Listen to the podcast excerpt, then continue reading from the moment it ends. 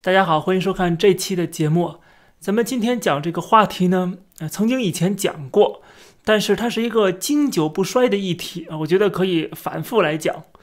那么，首先我们要看到，就是在香港呢，最近香港的这个选举制度啊，正在由中央进行改变啊，中央正在这个要修改这个基本法呃附件一、附件二啊，还有这个把选这个特首的选举委员会啊改变。然后增加人数，换句话说，实际上它是在稀释由民间人民选出来的议员，稀释民选议员，增加由中央指派的、由中央认可的这些个人来参加这个选举委员会啊，而且这个选举委员会把这个人民选出的区议员也排除在外了啊，这是新的一些制度的改变，这是由中央直接改变的，那么跟人民、香港人民没有关系，香港人是被动、被迫。这个他的选举制度被改变的啊，所以说这就本身已经破坏了一国两制、党人治港、高度自治的这样的一个原则啊，所以说修改这个基本法啊，包括这个修改这个选举委员会的制度啊，选举制度，这本身就是破坏了基本法，就破坏了之前呃中央的承诺。但是怎么说都是他，对吧？他这个想怎么做怎么做。那么一方面是稀释民选议员在这个呃拥有这个政治权利的这些人里边的这个比例，另外一个方面呢就是筛查过滤这些人，要对这个所有的立法会议员、区议员进行审查。你必须通过啊这个中央的认可，呃认为你是。爱国者，你才能够当这个议员。那么谁来确定你是不是爱国者呢？由中央确定，由共产党来确定。所以说呢，这一次的香港的整个的选举制度的大改变，实际上是这个民主制度的这个一步一步朝向这个双普选的这个民主制度的大倒退，也是违背了基本法的承诺啊，更违背了中英联合声明的承诺啊。所以说呢，呃，整个过程我们未来会观察。到底要怎么改？但是我们都知道，这种改变必然是朝着另外一个方向在走啊，就是把香港牢牢控制在自己的手里边。而这种控制，不仅是啊让这个香港人选不出代表他们的人啊选不出来啊，嗯，这个立法会、呃区议会都没有香港人真正投票选出来的人。香港人真正投票选的那些人啊，包括民主派的那些人，要不然进监狱了，要不然就没有资格。那么，通过这种方式牢牢控制香港啊，香港的民主制度就不再存在了。过去啊，我们都知道立法会还是有一定的席位的啊，有直选的啊，有这个功能组别，但是也有直选的。而且呢，这个选举的票数基本上啊，如果是按照一人一票这种方式的话，民主派一直都是占绝大多数的，因为香港人大多数还是投民主派的啊，不会投这个中央的这些啊共产党的这些人。所以说，香港人的民意是很清晰的。比如这次最新的这次这个区议会的选举也是很清晰的，民主派大胜，对吧？这就令中央非常的忌惮了啊！中央就害怕香港人发出自己的声音，香港人能够一投票啊选举代表他们的人，就是害怕中央的政策在香港落实不了，中央的话香港人不听啊。他就害怕这一点啊，甚至害怕香港人选出了一个特首是跟中央对干的，或者是反对中央的，是为香港人说话的，是捍卫香港利益的。他害怕这一点啊，他一定要选出一个乖乖听话的一个啊这个看门狗，这是共产党要做的事情。所以说他现在弄了一个所谓的爱国者治港，这个爱国者治港的原则啊出来之后，那我们就要呃这个研究一下什么叫做爱国者。那么按照中央的说法。按照这个呃夏宝龙就是港澳办主任的说法呢，没有说你是反共就是不爱国，但是他实际上兜了一个圈子，什么意思呢？他说啊，你要爱国，而这个国呢是中华人民共和国，这没错吧？而中华人民共和国的宪法规定了，共产党是一党独大的啊，共产党主政的，对吧？是这个党天下，是一党专政的。那么好了，那么既然你是爱这个中华人民共和国。那你就尊重这个宪法，而宪法规定了共产党的一党独大的地位，所以你就尊重共产党的这种权威。所以说呢，你既然爱国，你就必须尊重共产党权威。如果你反对共产党的权威，反对共产党的话，那么你就是不爱国。他等于其实这个兜了一个圈子，他讲话里边或者在所有的文件里边，你找不出说反对共产党就是不爱国，就是这个不能够做到呃爱国者治港，就要剥夺你的权利啊，他没有这样的话。他没有反对共产党这种词汇出现，但是他兜了一个圈子，实际上就告诉你，爱国者治港这个爱国者的定义是什么？实际上就是必须要不能反对共产党啊，就是要支持共产党，或者是默认共产党的绝对的权威。那么既然如此，既然共产党有绝对权威了，而我又认默认你有权威，你说的话我都得听。那难道不是就是支持共产党吗？你的爱国者治港，实际上是是共产党治港，最后就变成这样子了，对吧？那么跟香港人有什么关系呢？那香港人绝大多数是不爱共产党的。但是对不起，香港人的声音，香港政府无法代表，因为香港政府本来就不是香港人选出来的，对吧？中央啊，这个在北京的开会的这些呃赵家人们啊，他们更不会 care 香港人想什么，香港人的利益是什么。他现在还没有把城管派到香港去啊，还没有把公检法。把这个政法委派到香港去，这是因为他还需要香港作为一个自由港，但是这种需求也越来越小了。那么未来呢？呃，他实际上，呃，现在的这种做法就等于是要把香港变成一国一制了。那么这个国安法就已经说明问题了。那么这种制度的改变，实际上也会影响到一些曾经的建制派的利益啊，就是在香港那些爱党爱国的那些人的利益。虽然他们没有像民主派人士这样能够更能代表民意。但是他们好歹还是能够代表一些香港的一些声音的，而这一次的整个的这个制度的改变，这是中央直接来主导的，都没去征询这些建制派人士的看法啊，这些建制派的这些官员也好，或者是这些议员也好啊，他们实际上觉得，呃，跟共产党走了这么多年啊，现在共产党要制定什么政策，连招呼一声都不招呼啊，直接就是要怎么改就怎么改，所以他们也是很失望的哈，这个。英国的《金融时报》有这样的报道。另外呢，就是这些人也知道，制制度的改变之后，他们也面临着一种束缚，就是爱国者治港。这个爱国者由于是中央随意定义的啊，他来决定怎么是算爱国。那有可能你这个建制派的人说了一句中央不喜欢的话，反对了中央的某个伤害香港的利益的政策了啊，你只要说了反对或者怎么样，那你可能就是不爱国了。啊，所以说中央可能就把你的身份剥夺了，这是有可能的。所以说这些建制派他们也很可能会被兔死狗争。未来如果整个的香港的这个选举委员会啊，这个立法会啊，全部换上了中央最信任的啊、最忠诚的这些狗，那么之前那些没那么忠诚的狗啊，或者说还想代表一些民意的。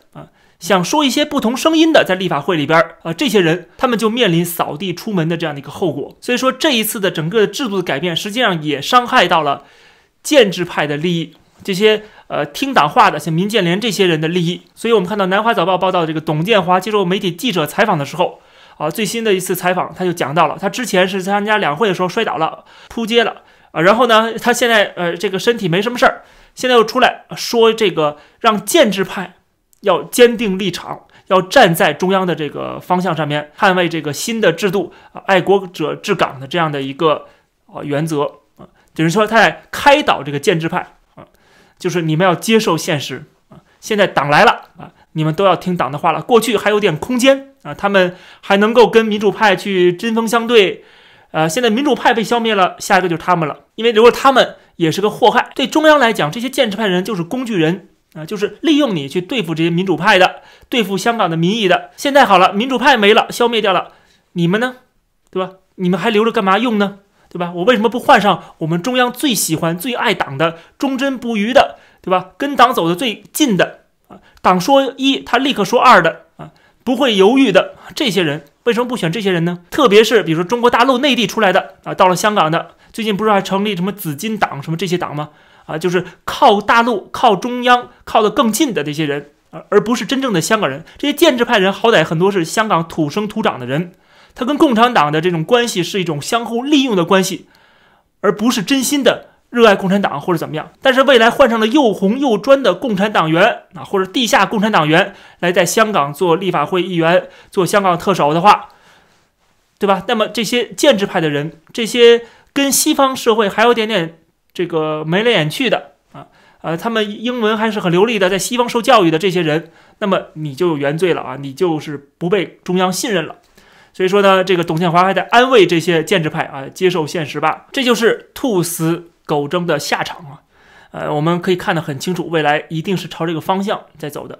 那么这里边呢，说到了就是爱国者治港，我想多说几句啊。之前专门做了一期节目讲这个爱国者治港，我看到中国国内有一个专家啊，他也是一个中央的智库的成员，他是全国港澳研究会的理事，北航的法学院的副教授田飞龙给出了一个另外一种解读。他说，爱国不等于是爱党。他只是对党要尊重。他说，香港的民主制度呢，未来打造的不是一个橡皮图章，养的这群人也不是忠诚的废物，而是贤能的爱国者。他给出了这么一个说法。我看到很多的媒体也在转载这种说法，好像是说，呃，这些人还是有功用的啊。虽然他们是爱党爱国的，他们还是能够提出一些建议的，还是能够做事情的啊，是这个意思，还是有能力的。但是他说这种话啊，我觉得漏洞非常的多。啊，虽然很多的人把它解读说这是中央的一个意思啊，但是我觉得这是在搅浑水啊。这个田飞龙讲这种话，很明显是在给外界灌一种迷魂汤，他明显是在混淆视听。中央的意思我们看到的非常清晰了，那他突然说这种话，违背了中央的这个真正的这个主旨的思想。他说爱国不是爱党，对吧？不一定热爱共产党，只需要尊重共产党就行了啊。这本身就有漏洞啊，怎么在尊重你？尊重你说一不二吗？对吧？那不还是等于爱你吗？等于是不反对共产党吗？等于还是听共产党的话吗？这跟爱党有什么差别吗？另外，他讲到所谓的贤能的爱国者，这就更有意思了。当爱国者是爱党的话，他怎么贤能的起来？这个党有一个命令，他执行不执行？他如果执行了这个命令是个错误的，或者对香港是没有好处的，或者是呃伤害了一些香港人的利益的话，他去执行了，对吧？他算不算贤能呢？按照田飞龙的说法，这个贤能的意思是服务不好市民就下台啊，这叫贤能，对吧？要服务好市民。那么，如果共产党的要求和服务好市民和市民的想法是有冲突的话，请问这个贤能怎么贤能啊？这个贤能这两个字跟爱国者这三个字啊是有冲突的话，你怎么合并在一起呢？是吧？所以说他无法解释这个现象，这个道理。因为香港人很明显，他们的利益，特别是香港底层的利益啊，是不会被中央、中共中央所维护的。中共他们的想法是利用香港，他们还是为了自己的利益啊，不会考虑香港人他们的想法、他们的利益。因为如果真的考虑香港人的想法了，那就让香港人自己选议员、选特首了啊。为什么不让他们选呢？就是因为不相信香港人，也就是说，他们不代表香港人的利益。中央只代表共产党的利益，就是这么简单。所以说，田飞龙这种说法，我看到很多媒体转载，然后这个讲说这是中央的意思啊，这是中央隐含的意思，这根本是扯淡。因为他讲的这种话，跟这个港澳办主任夏宝龙的说法正好相反。我们看《环球时报》曾经有个解读，对这个夏宝龙的讲话，他的解读就是很典型的中央的意思了。中央的意思就是你爱国就必须爱党，你不爱党就一定是不爱国。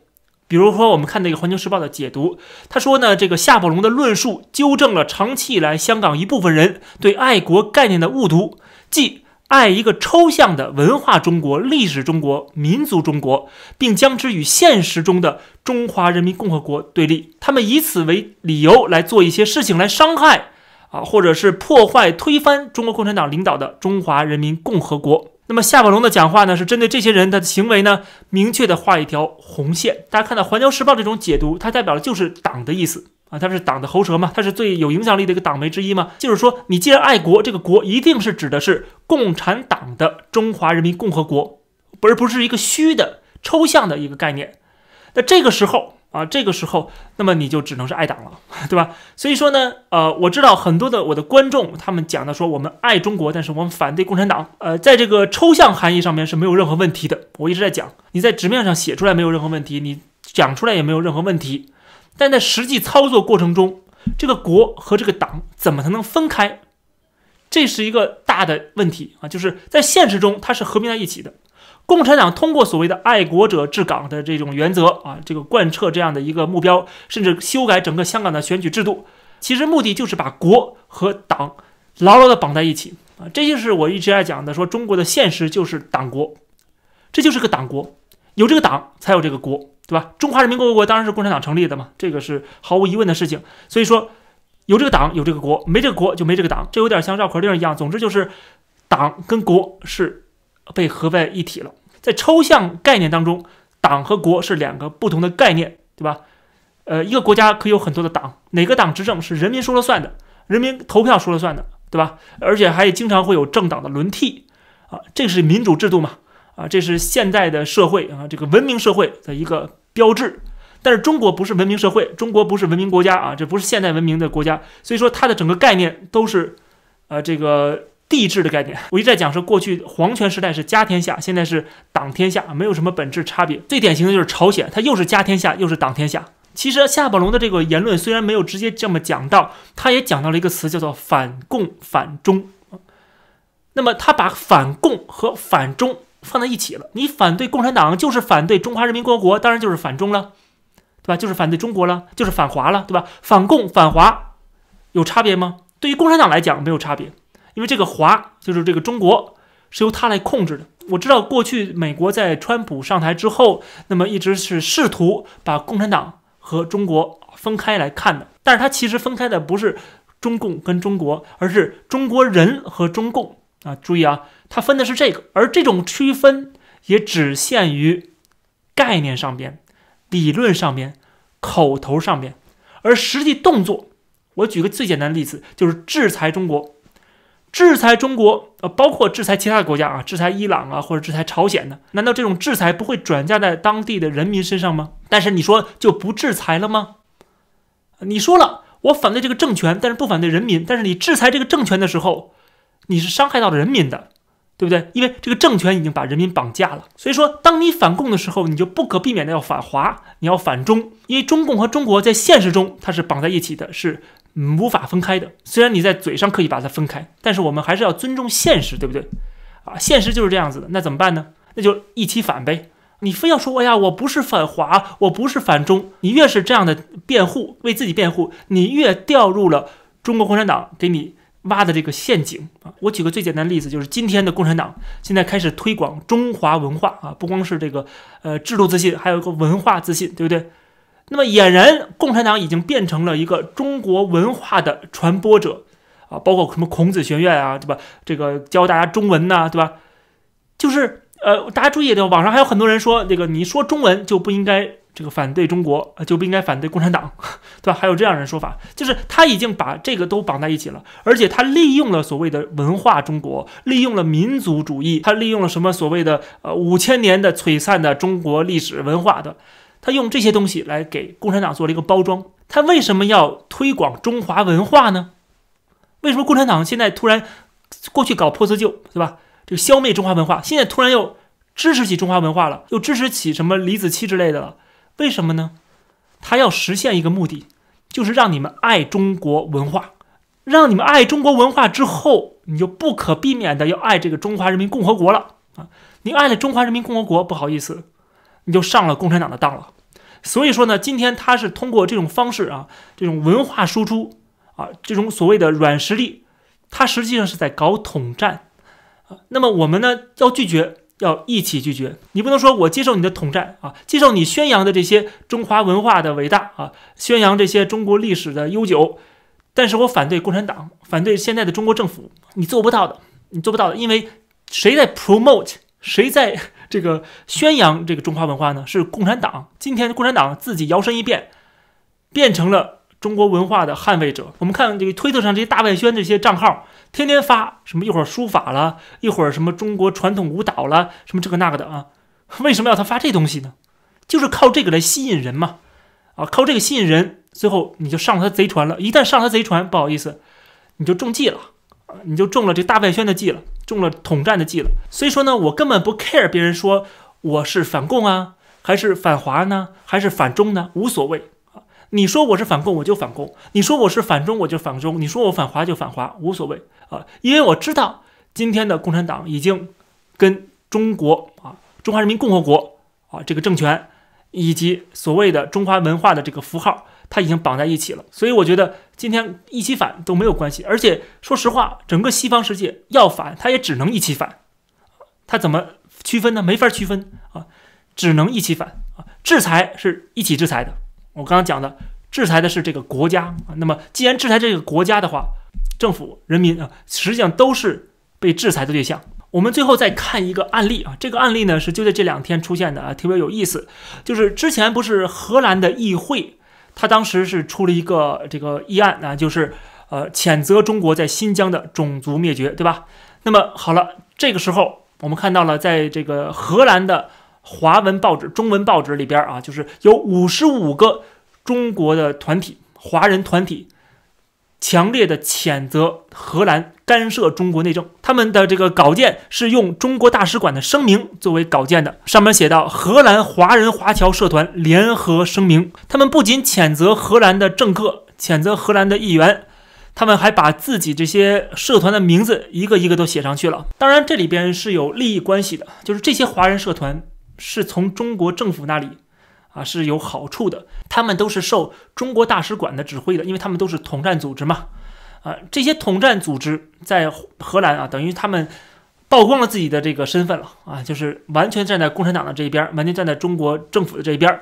啊，他们并没有把自己当做一个荷兰的组织。所以说，当荷兰这个国家跟中国这个国家啊有一些冲突的时候，他们很明显站在中国这一边的。而这些人，他们的这个招牌是什么呢？就是我们是热爱祖国的，就是热爱祖国啊，捍卫中国的尊严，自然要维护中国政府的这个面子和权威，对吧？这个逻辑是很清晰的。那么他们这些人啊，爱了国，自然就上了共产党的贼船了，所以就曝光了自己。大家看到了，曝光了自己，这就是我讲的爱国的结果。就是你爱国的结果，就是上了共产党的贼船。那么这些人打着爱国的旗号，就会去这么做。当然了，我们会认为这五十五个华人团体啊，他们早晚会被取缔，他们早晚在这个其他国家是没有生存余地的。为什么呢？大家看看这个日本人，我觉得是最倒霉的啊。在美国啊，这些日侨们，他们被。关进了集中营啊！正是因为这个日本跟这个美国开战了，对吧？当时的美国政府没有证据证明这些日侨们他们是效忠皇军的啊，或者是他们啊跳出来说我热爱大日本帝国啊，并没有就把他们关进这个集中营了。当然了，美国啊、加拿大后来道歉了。为什么道歉呢？因为关错了，对吧？不应该这么关，你侵犯了人家的人权，他们又不是真正的敌人。但是问题是这些。华人团体，这五十五个荷兰的中国社团，还有就全世界各个国家的这些中国社团，包括在加拿大的，也有大量的华人团体、华人组织，他们可没闲着，他们可是真正的跳出来了，支持中国共产党的政府。这就像盟军在跟德国打仗的过程中啊，二战过程中，在美国的德国的侨民、德国人的团体突然跳出来说，支持纳粹啊，支持希特勒，否认纳粹对犹太人进行屠杀。请问这样的人，美国人会怎么对待他们，对吧？这个整个这个全世界会怎么对待这些人？会把你当做这个德国敌人、纳粹敌人一样对待啊，直接消灭掉，或者是抓起来，对不对？而中国人的下场，海外华人的下场啊，特别是这些华人组织成员，所谓的侨领啊，这些华人侨领的这下场，而他们到今天为止还没有觉得自己做错什么，他们还觉得我只是爱国嘛。今天就跟大家先聊到这儿，感谢大家收看这期的节目。喜欢的话，欢迎订阅这个频道。我们下期节目再见。